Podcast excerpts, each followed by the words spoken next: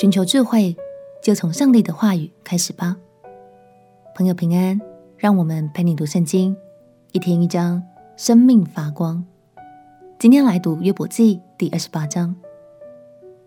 和前几章的性质不同，这一章约伯以一首华美的诗歌，表明他对于智慧的看法。人可以用尽浑身解数去发掘自然界中的各样宝藏，但却无法用同样的手法取得智慧，因为真正的智慧在上帝的手中。也正是因为如此，所以人才无法完全明白上帝的奇妙作为。那究竟要如何才能拥有智慧呢？现在就让我们来聆听这首美丽动人的诗歌吧。一起来读约伯记第二十八章。约伯记第二十八章：银子有矿，炼金有方，铁从地里挖出，铜从石中融化。人为黑暗定界限。查究幽暗阴翳的石头，直到极处，在无人居住之处刨开矿穴，过路的人也想不到他们，又与人远离，悬在空中摇来摇去。至于地，能出粮食，地内好像被火翻起来。地中的石头有蓝宝石，并有金沙。矿中的陆雉鸟不得知道，鹰眼也未见过。狂傲的野兽未曾行过，猛烈的狮子也未曾经过。人伸手凿开坚石，倾倒山根，在磐石中凿出水道，亲眼看见各样宝物。他封闭水，不得滴流，使隐藏的物显露出来。然而，智慧有何处可寻？聪明之处在哪里呢？智慧的价值，无人能知。在活人之地也无处可寻。深渊说：“不在我内。”沧海说：“不在我中。”智慧非用黄金可得，也不能凭白银为它的价值。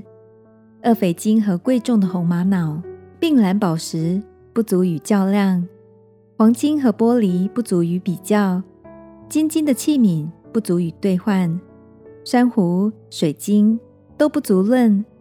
智慧的价值胜过珍珠，古时的红碧玺不足与比较，金金也不足与较量。智慧从何处来呢？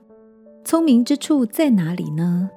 是向一切有生命的眼目隐藏，向空中的飞鸟掩蔽。灭没和死亡说：“我们风闻其名。”神明白智慧的道路，晓得智慧的所在，因他鉴察直到地极。遍观普天之下，要为风定轻重，又度量诸水。他为雨露定命令，为雷电定道路。那时他看见智慧，而且述说。他坚定并且查究。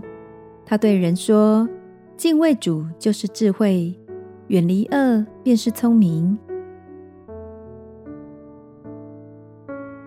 约伯说：“真正的智慧。”在人群里是找不到的，就像现在有多么赫赫有名的哲学家、思想家和心理学家，市面上也有许多相关书籍，但对于生命的意义和生命的方向等等问题，人们至今依然找不到一个够满意的答案。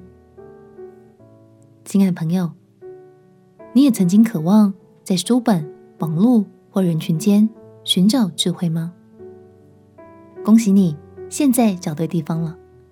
熟读神的话语是一个很好的开始，因为圣经说，敬畏耶和华是智慧的开端。祝福你，透过稳定的读经生活，越来越认识神的心意，也越来越有从神而来的智慧哦。我们一起来祷告，